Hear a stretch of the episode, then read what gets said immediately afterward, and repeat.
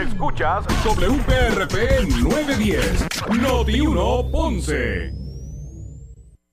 Uno Radio Group, Noti 1630 ni ninguno de sus auspiciadores se solidarizan necesariamente con las expresiones del programa que escucharán a continuación. Ponce en Caliente es presentado por Laboratorio Clínico Profesional Emanuel en Juana Díaz. La temperatura en Ponce y todo el sur sube en este momento. Noti 1630 presenta Ponce en Caliente con el periodista Luis José Moura. Bueno, saludos a todos y muy buenas tardes. Saludos y buenas tardes. Bienvenidos. Soy Luis José Moura. Esto es Ponce en Caliente. Usted me escucha por aquí por eh, Noti 1 de lunes a viernes a las 6 de la tarde, de 6 a 7 de la noche, analizando los temas de interés general en Puerto Rico, siempre relacionando los mismos con nuestra región. Así que bienvenidos todos a este espacio de Ponce en Caliente. Hoy es jueves 21, jueves 21 de eh, abril del año 2022. Así que gracias a los que están en sintonía a través del 910 AM de Noti 1 también a los que nos escuchan a través de la frecuencia radial FM, porque usted también puede escucharnos, nuestra programación de, de Noti1, eh, por la frecuencia, la banda FM, con toda la, fidelidad ¿verdad? Que, y calidad de sonido que eso representa. Así que nos escucha también por la banda FM a través del 95.5 en su radio FM. Así que gracias a todos por su sintonía. Hoy, como todos los jueves, eh, vamos a estar eh, eh, conversando como parte del análisis del día de los temas con el pastor René Pereira Hijo, pero eso será un poco más adelante. Así que hoy estará un poquito más adelante con nosotros para analizar los temas el pastor René Pereira Hijo. Mientras tanto, no cabe duda que hoy la controversia del día gira en torno a la determinación del Tribunal Federal, Supremo Federal, con relación a el SSI para los ciudadanos eh, eh, que, residen en Puerto Rico. Eh, y ya han sido varios los líderes que han, que han reaccionado ante esta situación. Vamos a comenzar recapitulando con lo que dijo el gobernador, precisamente Pedro Pierluisi. El gobernador se expresó sobre este tema y, bueno, le pareció, tal vez eh, lo eh, ató a lo que es el, la realidad de Puerto Rico con relación a su estatus. pero voy a citar por aquí directamente, quiero citar directamente las palabras de, del gobernador. Estoy por aquí bajándolas para poder pues presentárselas a ustedes con relación a lo que dijo específicamente. Por aquí las, ya las tengo por aquí. Bueno, el, el gobernador Pedro Pierluisi eh, reaccionó hoy, hoy jueves, ante la determinación del Tribunal Supremo de los Estados Unidos en términos de que la isla puede ser excluida, puede excluirse a Puerto Rico del programa de seguro social eh, suplementario, el SSI, en una decisión 8 eh, a 1 eh, con el voto disidente de la juez puertorriqueña de ese Tribunal Supremo Federal, eh, eh, Sotomayor, pues se, se, tomó esa determinación. Así que básicamente en ese sentido, pues Puerto Rico podrá ser excluido, se le puede excluir de ese programa, sus ciudadanos, digo los que los ciudadanos americanos que residen en Puerto Rico, me refiero, y voy a citar al gobernador, dice, la decisión del Tribunal Supremo en el caso Baello Madero sobre el programa de, de, de seguridad de ingresos suplementarios, una vez más comprueba que la condición territorial de Puerto Rico es discriminatoria para los ciudadanos americanos en la isla y le permite al Congreso hacer lo que quiera con nosotros Claramente nuestro pueblo, particularmente los más vulnerables, sufren las consecuencias de ese trato desigual bajo la bandera americana. Lo mismo ocurre en otros programas trascendentales, tales como el Medicaid, el Medicare y asistencia nutricional. Basta ya de este estatus colonial que no discrimina y afecta nuestra calidad de vida. La única y la mejor solución es la estadidad dijo Pierre Luis en declaraciones escritas. Así que a todo esto, intrínsecamente al estatus y a la falta de poderes de Puerto Rico, eh, el Tribunal Supremo, como ya le, eh, hemos reseñado, el Tribunal Supremo votó 8 a 1, eh, siendo el voto disidente el de la jueza puertorriqueña Sonia Sotomayor, y se determinó que la isla puede ser excluida del programa de SSI, pues la cláusula de equidad de la Constitución de los Estados Unidos no requiere la inclusión de Puerto Rico, imagínense este, este asunto que va directamente o, que, o que asiste este programa de SSI directamente a los más vulnerables, ¿verdad? O a las personas que están en, niveles de, de, pobreza. Así que básicamente eso fue lo que dijo el gobernador. También el presidente del Senado de Puerto Rico también se expresó.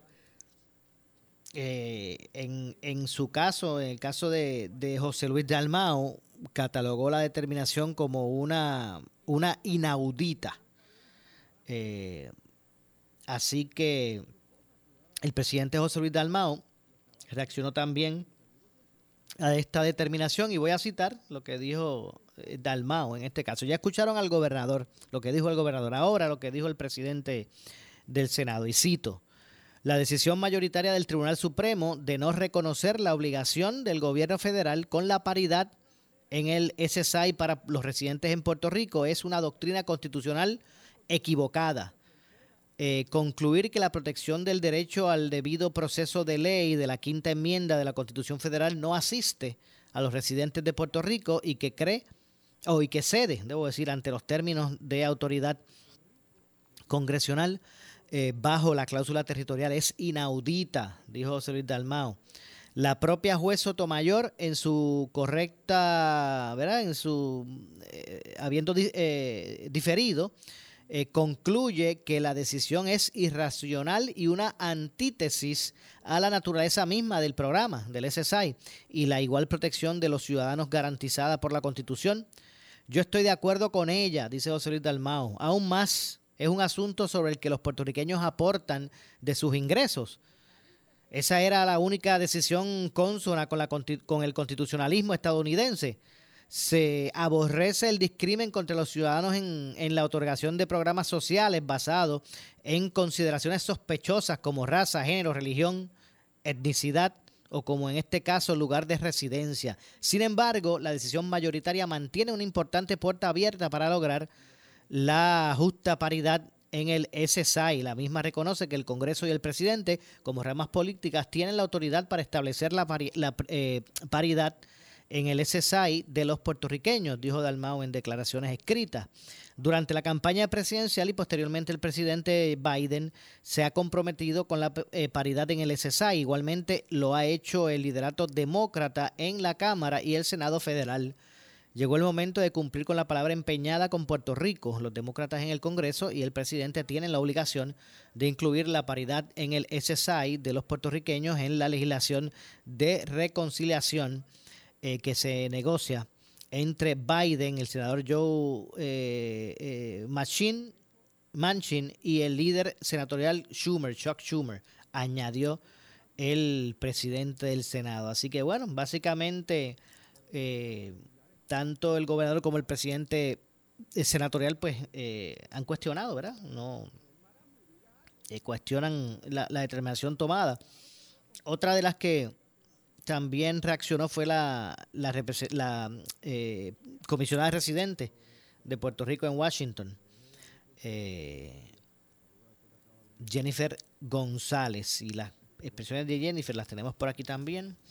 Jennifer eh, González, luego de que el Tribunal Supremo Federal pues confirmara que, ¿verdad? que no sería ilegal y que eh, eh, está acorde con el lineamiento jurídico federal el que se pueda excluir a Puerto Rico, ¿verdad? Relacionado a, a, este programa de, asistencia suplementaria. Eh, también se expresó Jennifer González. Estoy por aquí, por aquí vamos a tener ya mismito las expresiones de la, de la comisionada residente. Así que básicamente es un asunto que tendría que legislarse, ¿verdad? algún tipo de paridad para los ciudadanos eh, americanos que residen, en Puerto Rico con relación a este programa. Tendría que ser basado, ¿verdad? En algún tipo de, de legislación eh, federal para, para que sí se aplique. Pero lo cierto es que actualmente, según el Tribunal Supremo, no necesariamente eh, le asiste a Puerto Rico el derecho a ser tratado de forma igualitaria, a los residentes, debo decir, de Puerto Rico, a eh, recibir de forma igualitaria ese tipo de programa. Voy a citar lo que dijo Jennifer también, Jennifer González. Dice, eh, siendo los casos históricos que permiten, siguiendo, debo decir, siguiendo los casos eh, históricos que permiten el discrimen eh, a los americanos que vivimos en Puerto Rico, el Tribunal Supremo Federal confirmó que la cláusula territorial permite que el Congreso nos discrimine y excluya de un programa social tan importante para combatir la pobreza como lo es el SSI. SSI, ¿verdad? el SSI. Expresó, eh, o emplazo, dijo Jennifer González, emplazo a mis colegas en el Congreso a que actúen con premura para corregir este discrimen eh, insólito que mantiene a más de 300 mil de nuestros más vulnerables en la pobreza extrema. Ya hay una, una vía y es convertir mi proyecto, el HR 537, en ley. Fue básicamente, ¿verdad? O en términos generales, lo que dijo eh, Jennifer González al respecto. Bueno, sí que abierto el debate con relación a, esta situación. No cabe duda que es un golpe para sobre 300 mil de eh, puertorriqueños que residen en la isla. Eh, el que pues pudiesen ver excluida o excluido ese, ese beneficio, ¿verdad? por el hecho, por el, el mero hecho de su residencia. ¿verdad? Porque no, es así para los puertorriqueños que viven en los, en los estados, ¿verdad? Así que esto es un asunto que tiene que ver con eso y como escucharon del gobernador, el gobernador lo ató rápido al aspecto del, ¿verdad? del estatus y tiene su punto, tiene, tiene su base. Por lo que eh, vamos a ver entonces más o menos cómo se cómo esto pues se va a desarrollar. Eh, Biden había sido uno que en campaña la presidencia había dicho que él pretendía luchar porque eh, Puerto Rico pues fuera tratado de igual, de igual manera. Así que vamos a ver entonces si él se verá de manos atadas o buscará otras, otras eh, alternativas con relación a, a esa posibilidad. Así que bueno, vamos a ver lo que ocurre o lo que va a ocurrir con relación a, todo esto. Más adelante pues estaremos ampliando sobre este tema. También hay otros aspectos que queremos incluir antes de que tengamos la comunicación con el pastor René Pereira, hijo, que ahorita ya mismito estará por ahí con nosotros, como de costumbre, para atender eh, los temas del día. Hay sobre el tema de, de, aquí, de nuestra zona, de Salinas y Bahía Jobos, eh, han continuado las vistas públicas que investigan todo lo relacionado a lo que a ese, ¿verdad? al desarrollo que se realizó allí en, en, el sector Jobo, en la bahía. La bahía, eh, la, bahía eh, Jobos al respecto. Bueno, el, eh, la directora de la Reserva Estuarina de Bahía Jobos, Aixa Pavón Valentín, denunció en el día de hoy a la Comisión de Recursos Naturales de la Cámara eh, hizo unas denuncias con relación a precisamente a, este tema.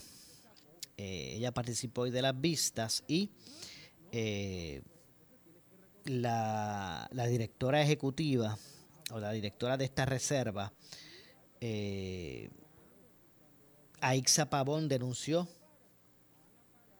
la negligencia de pasados titulares del Departamento de Recursos Naturales y Ambientales y otras agencias pertinentes para atender el crimen ambiental cometido en esa zona desde que comenzó eh, a revelarlo hace seis años. La bióloga quien presentó a la comisión una extensa cronología de eventos, pues hizo estas. Hizo esta, esta denuncia.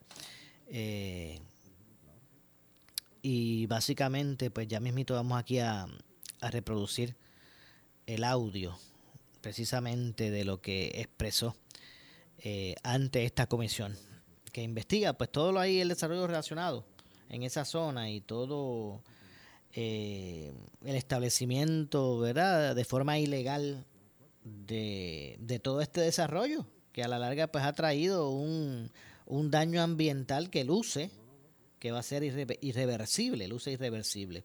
Pues como dije, la bióloga, quien presentó a la comisión una extensa cronología de eventos relacionados a la controversia, defendió la labor que ha realizado junto a su equipo de trabajo para proteger la reserva una vez asumió la dirección en noviembre del 2014. Pero vamos a escuchar precisamente eh, lo que dijo esta funcionaria ante la comisión. Me causa emoción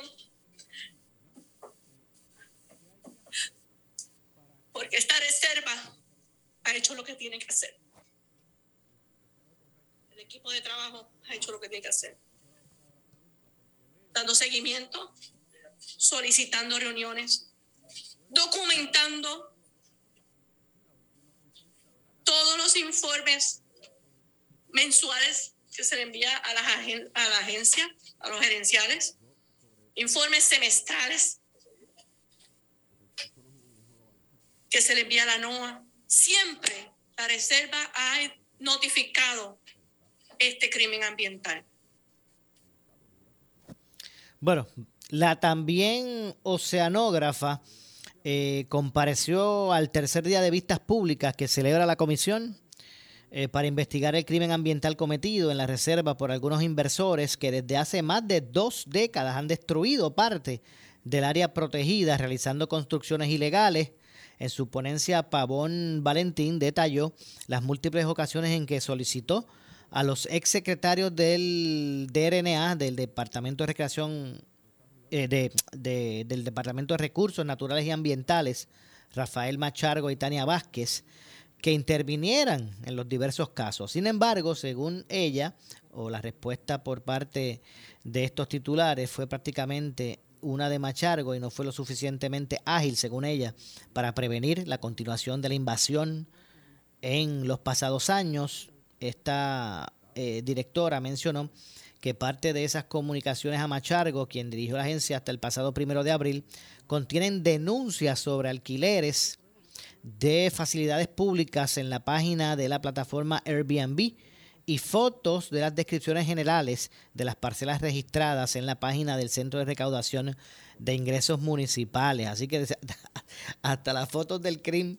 eh, la usaron. Asimismo indicó que el 8 de febrero del 2020 le evidenció al secretario que existen contadores reportados dentro de los eh, terrenos invadidos de la reserva eh, que, que, contaban con el mismo número de permiso de uso emitido por la Oficina de Gerencia y Permisos. ¿Usted sabe lo que es eso? Que con un, con un, con un número de permisos sacaron un, par de,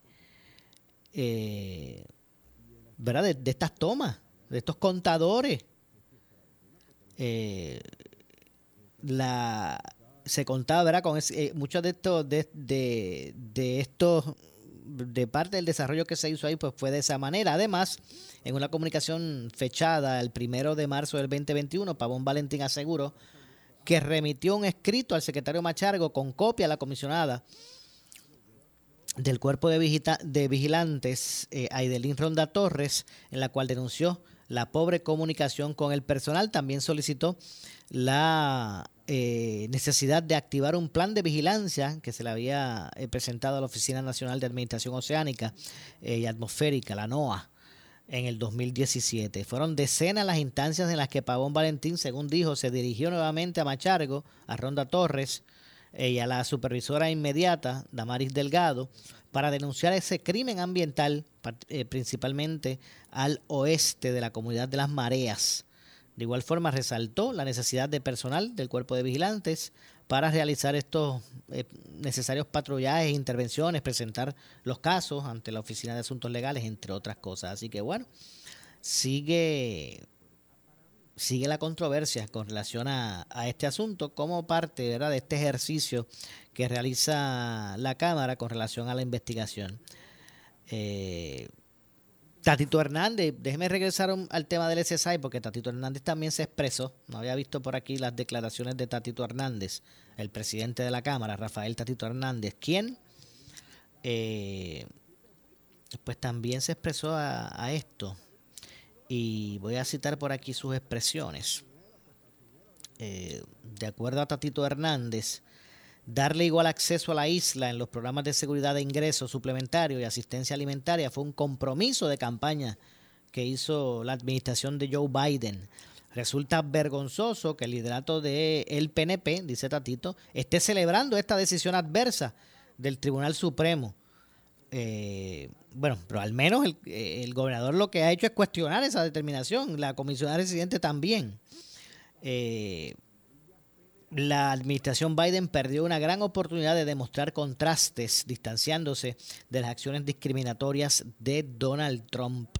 El curso de acción más correcto hubiese sido que la administración de Biden reconociese la, corrección eh, de la decisión escrita por el, recientemente fallecido eh, insigne jurista puertorriqueño Juan Torruella al Tribunal de Apelaciones Federal para el circuito de, Boston, el primer circuito, que correctamente eh, pues había incluido o concluido, debo decir, que la exclusión de los residentes de Puerto Rico del SSI pues estaba, eh, estaba en violación del principio constitucional de igual protección de leyes. Así que bueno, se me quedaba esa, esa reacción, la de, la de Tatito Hernández a, esta situación.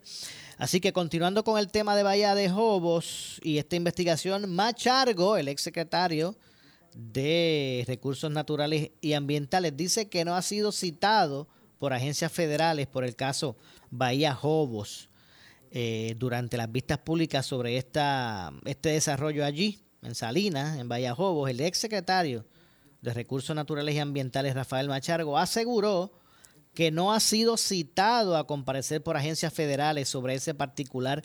No obstante, el ex titular del DRNA eh, afirmó que sí, ha, que sí ha sido citado por el Departamento de Justicia. No así por los federales, pero sí por el Departamento de Justicia eh, local. Así que vamos a escuchar precisamente lo que dijo Machargo sobre este asunto. Vamos a escuchar. Hace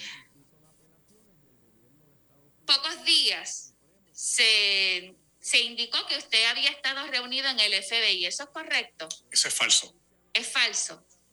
En ningún momento usted ha ido a consultar sobre este caso en alguna agencia de ley y orden, estatal o federal. Bueno, recibimos una citación del Departamento de Justicia para producir unos documentos y se produjeron. Del Departamento de Justicia de Puerto Rico. De Puerto Rico, sí. Eh, se fue el, 31 de, marzo se recibió la citación y, se le produjeron los documentos que pide el Departamento de Justicia. Bueno, cuestionado sobre qué documentos se le solicitó en justicia, Machargo contestó lo siguiente, vamos a escuchar.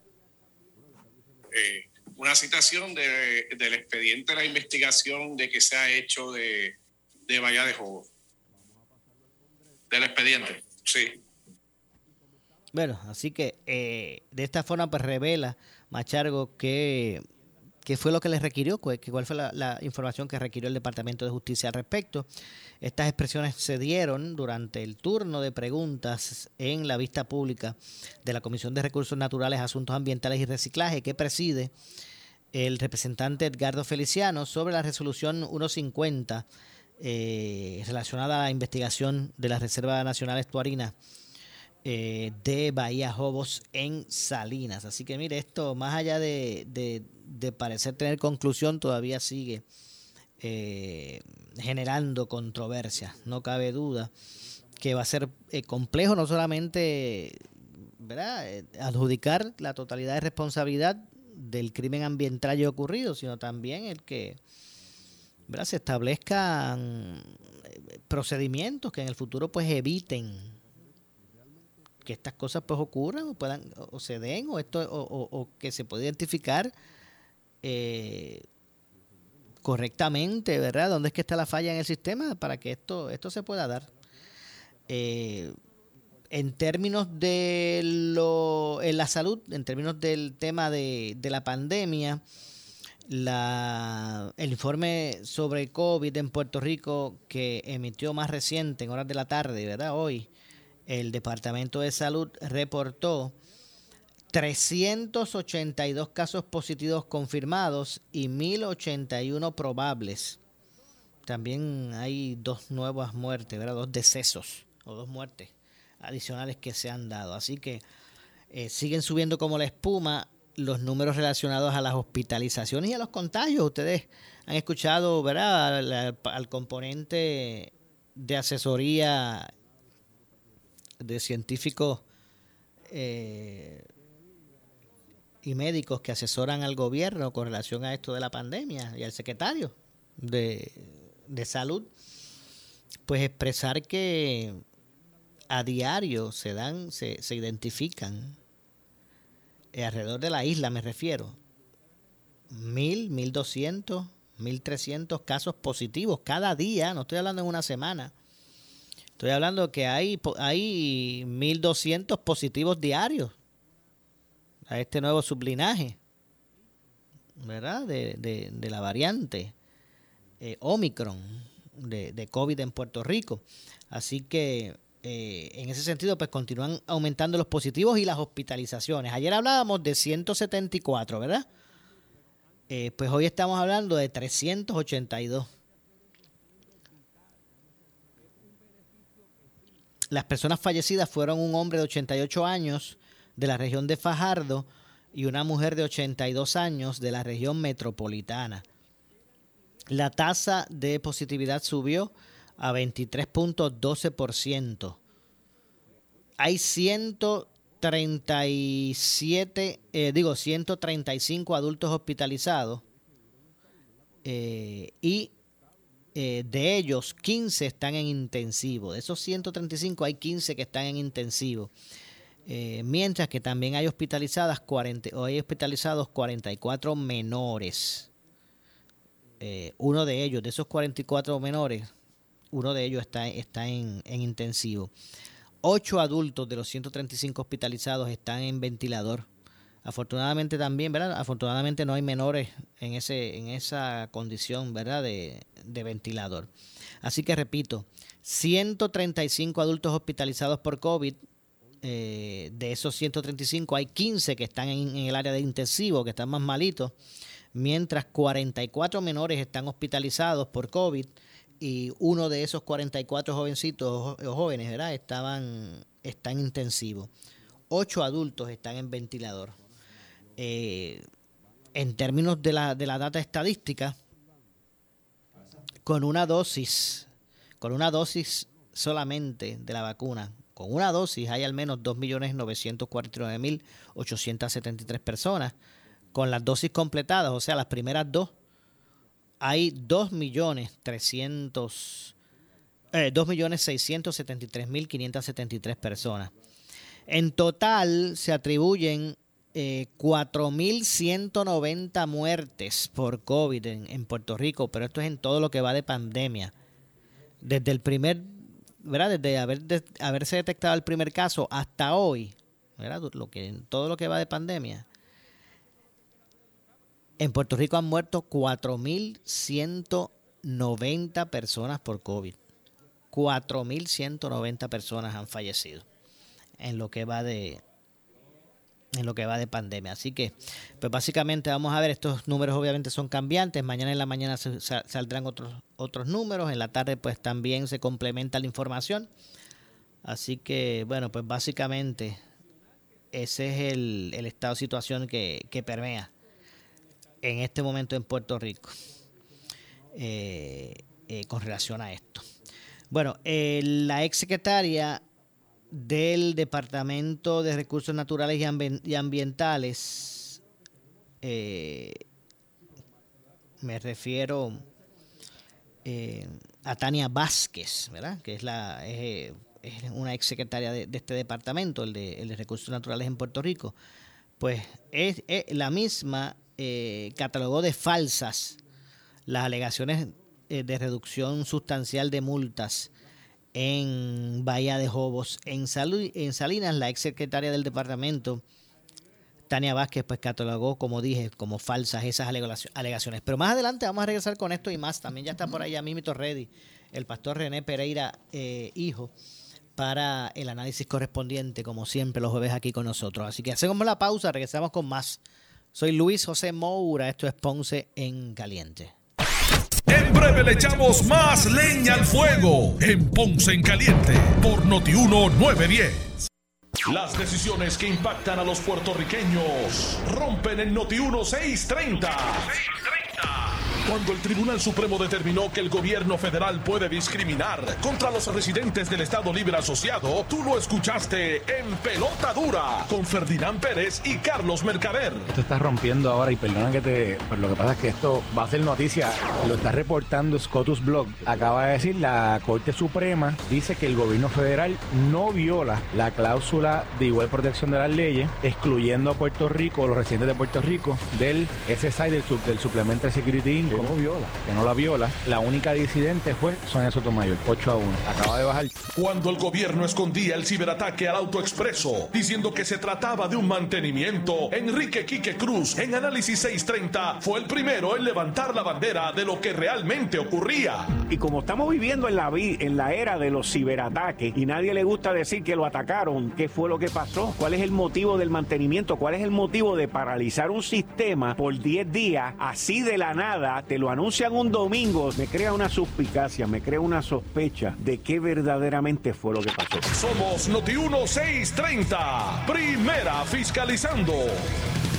A toda la comunidad de Ponce, sus pueblos limítrofes y sur de Puerto Rico, el CDT Sala de Emergencia Primary Medical Center anuncia que tenemos disponibles las pruebas de COVID-19 los 7 días de la semana de lunes a domingo de 7 y media M a 7 y media PM. Para mayor información puede llamar al 492-3199 o 492-3197. Nos encontramos en la calle Méndez Vigo número 24 Ponce, sin largas esperas y resultados rápidos. Somos los mejores en servicios de salud para nuestra comunidad. 492-3199 y 492-3197. Ven a disfrutar de tu nuevo centro de entretenimiento a menos de 15 minutos del aeropuerto. Gastronomía, diversión y adrenalina, todas en un mismo lugar. Hipódromo Camarero, sobre tres ofertas culinarias, nueve barras localizadas para tu mayor comodidad. Ven a vivir la adrenalina de las carreras de caballo en vivo de jueves a domingo en un ambiente seguro para toda la familia. Visítanos en tu Hipódromo Camarero. Apostamos que te vas a divertir. Estacionamiento y entrada gratis. Síguenos en las redes sociales. Hipódromo Camarero. Apuesta a los tuyos. Estamos aquí llegando al final de un interesante partido. mi con posesión del balón. Y 5, 4, 3, 5, 3. ¿Pero qué le pasa al reloj? Cambia eso. No, sé, no sé qué le pasa. Imagina si eso pasara en una final de baloncesto. Llevar el tiempo es importante en los juegos, pero también en tu negocio. Llama a Gabriel Riley de Easy Checks al 379-0241, 379-0241 y pregunta por nuestros ponchadores. Easy Checks, give us the hours, we do the rest por su calidad de servicio, por su conveniente horario. Así es el Laboratorio Clínico Profesional Emanuel, siempre brindándote un servicio de excelencia con tecnología precisa y avanzada para un resultado confiable. Un laboratorio completo. Y los resultados los recibo rápido y hasta por email. Con servicio a industrias y también a domicilio. Haz de Laboratorio Clínico Profesional Emanuel tu laboratorio de confianza. Ese es el mío. Y el mío también. En Juana Díaz, llámenos al 260-5504 o al 580-0080. ¿Quieres maximizar tu dinero? Sintoniza todos los miércoles a las 8 y 45 de la mañana el segmento Tu Dinero Seguro con los expertos en seguros y planificación financiera Ángelo Díaz y Pedro Astacio. En estos tiempos de retos económicos, asesórate bien porque en la crisis no se improvisa. Para más información, contáctalos al 787-220-7775, 220-7775, 220-7775. Si tienes 40 años o más, la prevención es lo más importante para evitar el cáncer de colon, esófago o estómago. En Advanced Endoscopy Center, el único centro de endoscopía ambulatoria acreditado en Puerto Rico, en Ponce Bypass, el doctor Álvaro Raymondé, gastroenterólogo por Certify, cuentan con los equipos más avanzados, incluyendo ultrasonido endoscópico, para la detección temprana de lesiones que pueden desarrollarse en cáncer de colon, esófago, estómago y también cáncer de páncreas. Llámanos al 843 1129. Pura Energía tiene una oferta que no puedes dejar pasar. Obtén tu sistema de energía solar con cero pronto. Garantía de 25 años e instalación incluida. Pura Energía, 1-800-981-8071. Sirve a tu comunidad durante emergencias y desastres naturales con el Puerto Rico Army National Guard. Visita nationalguard.com para más información. Un auspicio del Puerto Rico Army National Guard, la Asociación de Radiodifusores y esta emisora. Este segmento es traído a ti por Puerto Rico Home Insurance, que anualmente te devuelve 20% de tu póliza de seguro Hazard. Cambiar no tiene costo. Llama hoy 474-4444. Ese 20% te pertenece. Somos Noti 1630. Noti 1630. Primera fiscalizando.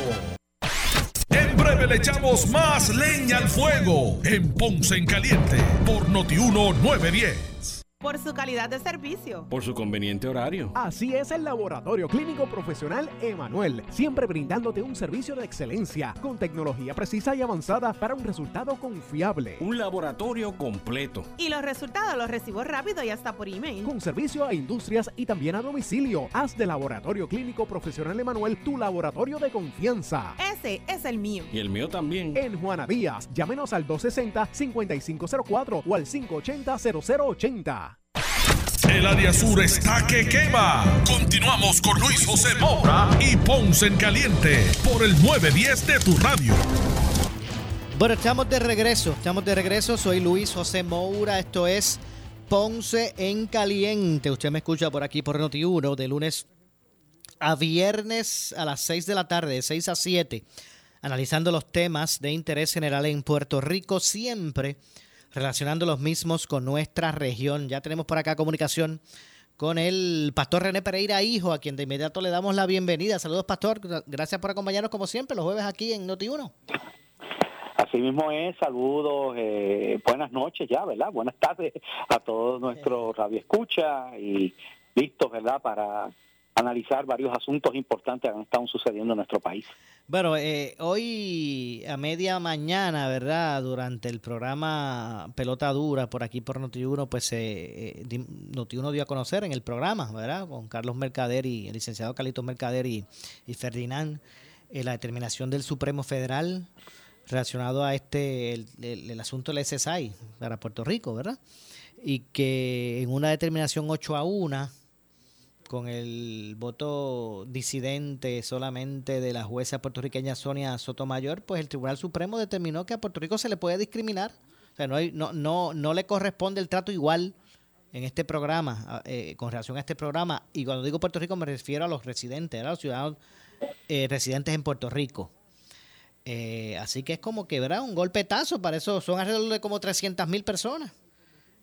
Que, Mismo es, y, y uno, ¿verdad? Lo ve eh, injusto en ese sentido, pero si uno eh, ve la opinión mayoritaria, Moura, de la Corte Suprema, hay un punto que es que aunque no nos guste, es una realidad. Puerto Rico no recibe un trato igual en cuanto a los impuestos federales.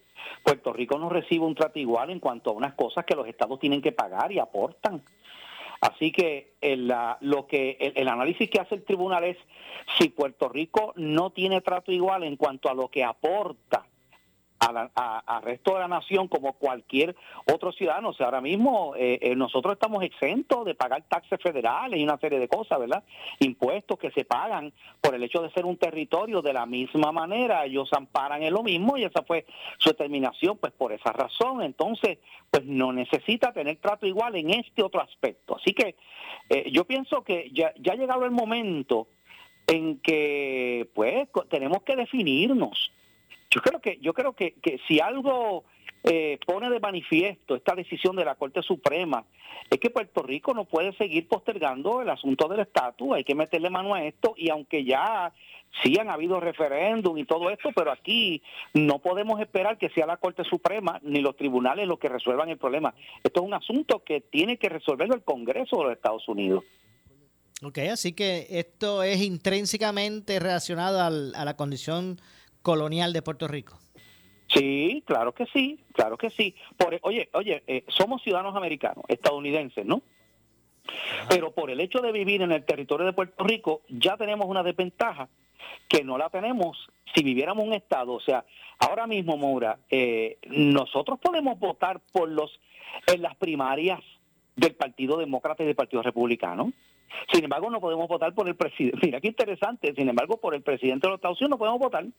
Y así por el estilo, hay unas situaciones que ya, que ya nos colocan en desventaja en cuanto a unas cosas que se reciben en Puerto Rico. Pero tan pronto tú te, tan pronto tú te mudas a cualquier estado de los Estados Unidos, tienes pleno derecho como cualquier otro ciudadano americano. Así que la situación tiene que ver definitivamente con el estatus colonial que tenemos en Puerto Rico. De hecho, el, gobernador lo aspectó más o menos de ese punto de vista, ¿verdad? Trajo el tema del estatus como el, la médula de la, claro. Claro, es que eso, es que eso no, eh, ya yo creo que eh, no debe quedar la menor duda en las personas de que nosotros tenemos un estatus que ha resultado ser desventajoso, ¿no? En muchos, en muchos aspectos, eh, especialmente en eso, en esos beneficios y en esa Que, se reciben en Puerto Rico, pero también tenemos que entender que de la misma manera eh, lo, eh, lo, que mencionaron, eh, la opinión mayoritaria de la Corte Suprema es la realidad. O sea, Puerto Rico tampoco, aquí lo, nosotros estamos exentos de contribuciones federales que pagan las personas en los estados, que, que por supuesto, por la situación económica que tiene Puerto Rico, donde es ahora mismo la jurisdicción del territorio estadounidense donde son los salarios más bajos y donde el nivel de pobreza, o sea, nosotros estamos por debajo del estado más pobre, que creo que es Mississippi. Estamos por debajo, pero bastante por debajo, ¿sabes? Así que, la, que, que bajo los estándares federales contributivos, la mayoría de la gente aquí no pagaría contribuciones federales, pero sí habría gente que la pagaría definitivamente. Pero ahora mismo estamos exentos de eso. ¿No? Eh, pero eh, es la realidad que tenemos y yo creo que esto es un asunto que, que, que, no, que, hay que enfrentarlo y lamentablemente de la manera que se ha estado trabajando, Maura, hay que reconocer que no se ha adelantado mucho. O sea, este asunto de los calvideros de la estadidad y todos estos bombos y platillos que se han hecho, realmente yo no veo que aquí se ha adelantado gran cosa en esa dirección. Ok, así que Vamos a ver lo que ocurre y cómo esto abona o no a, poder presionar para que Puerto Rico busque resolver su dilema. Claro, y yo creo que yo creo que hay dos caminos, honestamente. Yo creo que, o sea, e, el, el Estado Libre Asociado y hasta los populares lo están reconociendo. Que son, que ha sido el partido que tradicionalmente ha defendido, ¿verdad? el ELA. Pero mira, ya, ya, como decía aquel viejo, eh, eh, eh, ya, ya, ya la vaca dio toda la leche que iba a dar, o sea, ya esto ya no pare más. Aquí hay dos caminos. O nos vamos hacia una independencia y nos convertimos en un, en un país soberano, ¿no? que podamos entonces comerciar con otros países y con todo lo que eso implica, que quede claro, ¿sabe? Olvídense de una república con ayudas federales y con Medicaid, ¿sabe? Eso es así, aquí vamos a, vamos como cualquier otro país, ¿verdad? O tomamos el camino de la estadidad. Y yo creo, Maura, eh, eh, eh, conociendo a, a mi gente como yo la conozco, que si esas fueran las opciones, yo creo que la mayoría de la gente aquí se inclina por porque Puerto Rico sea parte de los Estados Unidos como un estado federado. Yo no, yo eh, y, eso se ha visto claramente. Oiga, pero venga acá, venga acá, pastor. Usted dejó ahí a, la libre asociación, la dejó fuera, usted no la ve como opción. Bueno, pero no, no, bueno es que la libre asociación, en la libre asociación es una independencia, es una independencia eh, eh, como, ¿verdad? Pero ahora mismo esa ese arreglo jurídico existe dentro de los Estados Unidos, porque pues yo sé que hay unos acuerdos con las Islas Marshall, hay unos acuerdos con Guam, pero yo no sé si se le llama libre asociación, ¿verdad? No, no sé. No, no, no creo. No, por eso, o sea, son ahora mismo hay otros territorios que tienen unos arreglos diferentes al de Puerto Rico. Pero siguen siendo Commonwealth, siguen siendo Commonwealth. Lo que pasa es que pueden haber... Eh, claro, eh, claro. Entonces, hay que ver que dentro del sistema jurídico de los Estados Unidos, pues nosotros podemos inventarnos cosas aquí, pero ellos ellos van a funcionar de acuerdo a lo que ellos y yo creo que, que, aquí hay que optar entre pues independencia eh, o, eh, la libre asociación es una forma de independencia también o la estadidad, es que no no, no, creo que haya de otra. Así que llegó el momento de la ruptura, de la ruptura, eh, eh, Pastor. Bueno, eh, eh, eh, ¿la ruptura en qué sentido? Yo no sé, que se, que, o que se polarice la cosa, vamos a ponerlo, ¿verdad? Un poco más... Bueno, bueno es que yo creo que es que yo Oh. creo que ya la gente se ha dado cuenta de esto. Bueno, tan es así que los defensores de Lela ya ni siquiera quieren hablar de ese tema. Ahora mismo hubo hubo una reunión en el Partido Popular que está en crisis, una crisis seria. Eh, Tiene un despelote allá adentro de esa gente. Y por eso, entonces, determinan que hay dos temas, y a mí me estuvo interesante, dos temas en los cuales no quieren tratar el asunto. Uno es que no se hable de estatus y el otro es que no se hable de los asuntos que tienen religiosos. Así salió en la prensa, Maura. ¿Ok? Eh, eh, y que cuando se vaya a hablar acerca de esos temas, que haya que buscar unos consensos, que haya que reunir una, una, uno- unos organismos internos del partido, o sea, le han puesto mordaza en esos dos temas, en el tema del estatus y en el tema de asuntos que tienen que ver con, con principios religiosos, que me estuvo interesante eso, porque quiere decir que el Partido Popular está reconociendo que los temas que tienen que ver con el asunto del aborto, perspectiva de género, e- e- en esos issues ellos de hecho así así lo recoge la prensa en estos días pasados. Ellos reconocen que aquí la mayoría del pueblo puertorriqueño es un pueblo conservador que no comulga con esos eh, eh, ideas que tienen ciertos grupos que han secuestrado al Partido Popular Democrático. E- esas plumitas liberales que le llamaba este eh, Hernández Colón. Colón, ¿verdad? De una manera despectiva, son los que están ahí. Y a, a mí me resulta interesante algo, Maura, ¿verdad? Haciendo un análisis ya más político del, del Partido Popular. Oye, el Partido Popular tuvo unas primarias y donde la mayoría de los electores bona fide del Partido Popular desecharon a los candidatos liberales y escogieron a un candidato de línea más conservadora que fue Charlie Delgado, que fue el que prevaleció en la primaria. ¿Dónde quedaron esos candidatos que, o sea, si el Partido Popular es tan liberal como dicen algunos, ¿por qué, por qué eh, Carmen Yulín quedó tan atrás como quedó? Eh, ¿Por qué también otros candidatos como, como creo que fue Batia también sacó bien pocos votos?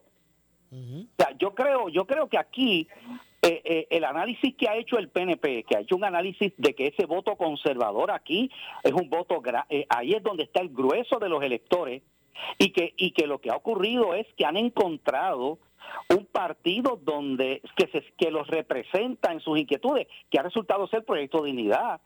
Entonces, eso eso representa un reto para, para, para estos partidos mayoritarios. Y yo creo que ese, ese es el análisis que, que, que tienen que hacer también, ¿verdad? Qué irónico, eh, discúlpeme, ¿No? qué, qué irónico y que y como usted habla, el reto que, que, que tienen esos partidos mayoritarios, toda, ¿verdad? Traen- en la historia de Puerto Rico se han compartido el poder eh, el Partido Popular Democrático y el, PN, y el PNP. Eh, pues fíjese que, que los dos partidos que han tenido esa hegemonía, ¿verdad? De, del poder en Puerto Rico, precisamente ahora están encarando, ¿verdad? Una, una, unas determinaciones que, que, que, que pudiesen, eh, ¿verdad? Este, eh, pudiesen perjudicar hasta su existencia. Mira el Partido Popular. Ahora mismo el Partido Popular reconocen muchos de ellos de allá adentro, ¿verdad? De- del liderato de- de- de- principal, que, están como desconectados de los temas eh, que, o la línea que la gente piensa, que están desconectados de la juventud, que, que si no evolucionan, dicen los populares, si el PPD no evoluciona, está evocado a, a su desaparición. El PNP, por su parte, que para el 2008 cuando eh, el 12, ¿verdad? Creo que el 12, para el 2012 cuando Pierluisi eh, eh, Pierluisi no, este eh, Fortuño. Fortuño. Ah, no, Fortuño esto es 2008. 2008, discúlpeme. Para el 2008 con, con Fortuño, Fortuño sacó más de un millón de votos. Sí, sí, pero, pero, pero fíjate qué interesante. Fortuño fue un candidato conservador, totalmente republicano conservador. ¿Ok? Pues Eh, sacó, pues sacó eh, más de de un millón. adelante- Sacó más de un millón. Hoy, sí, sí. Pierluisi ganó con 400 mil votos solamente. ¿Dónde se fueron? El- es- es- es ¿Dónde se fueron candidato- 600 mil votantes del PNP? Y, y, no- y, y, y- y fíjese que, que el asunto no es la estadidad, porque la estadidad sacó más votos, mucho más votos que el propio eh, eh, eh, candidato del, del partido que, que, que, que representa la estadidad, ¿verdad? Y cuando tú haces un análisis, la mayoría de esos votos se movieron a Proyecto Dignidad y ellos lo han dicho. Eso es algo que ellos lo saben. Entonces, ahora están hablando de cómo pueden volver a, ¿no? a traer de vuelta esos votos. Pero, pero lo que yo quiero decir es que aquí estamos viendo, Maura, una reconfiguración de la fuerza política en Puerto Rico. Estos partidos principales que, como tú bien señalas, se han alternado el poder por décadas, ya han llegado a un punto de envejecimiento, de desgaste, como ha sucedido. ¿Sabe? Yo estaba eh, eh, eh, leyendo acerca de partidos que llegaron a tener un gran poderío y, les pasó lo mismo. El Partido Republicano de García Méndez y no estuvo dispuesto a hacer unos ajustes y unos cambios y uno de ellos rompe con García Méndez y forma una, una nueva colectividad que se llamó el Partido Progresista que fue Luis Ferré. Lo mismo pasó con, con Luis Muñoz Marín, el partido de su padre, que, que ganaba todas las elecciones, que era el Partido Liberal, fundado por Luis Muñoz Rivera. ¿Qué pasó? También llegó el momento que, que, ese partido terminó eh, eh, eh, sucumbiendo ¿Ok? Mira, el Partido Independentista era la segunda fuerza electoral para los años 40. ¿Ok? Bajo, bajo Gilberto Concepción de Gracia. ¿Y qué pasó? Bueno, lamentablemente el PIB que lo advirtieron muchas personas, se fue por la línea del socialismo, por la línea esa izquierdista socialista, bajo Rubén Berríos y ese nuevo liderato que surge en los años 70 por ahí, y lamentablemente el PIB cada vez fue, ahora recuperado algo, pero el PIB llegó el momento que fue perdiendo, perdiendo, perdiendo, perdiendo, hasta que hubo muchas elecciones que ni siquiera quedó inscrito. O sea que, que eh, eh, estamos viendo que ahora surgen dos fuerzas políticas que son eh, están en dos polos opuestos. Eh, Victoria Ciudadana y Proyecto Dignidad. Esas dos grupos, esas dos colectividades, yo creo que van a representar la nueva configuración política de Puerto Rico de aquí a las próximas elecciones. Ya tú verás. Bueno, eh, Pastor, tengo que hacer una pausa. Se, me, se me, me, resta una pausa adicional. Regresamos con el segundo final. Soy Luis José Moura. Esto es Ponce en Caliente. Pausamos y regresamos. Le echamos más leña al fuego en Ponce en Caliente por Notiuno 910.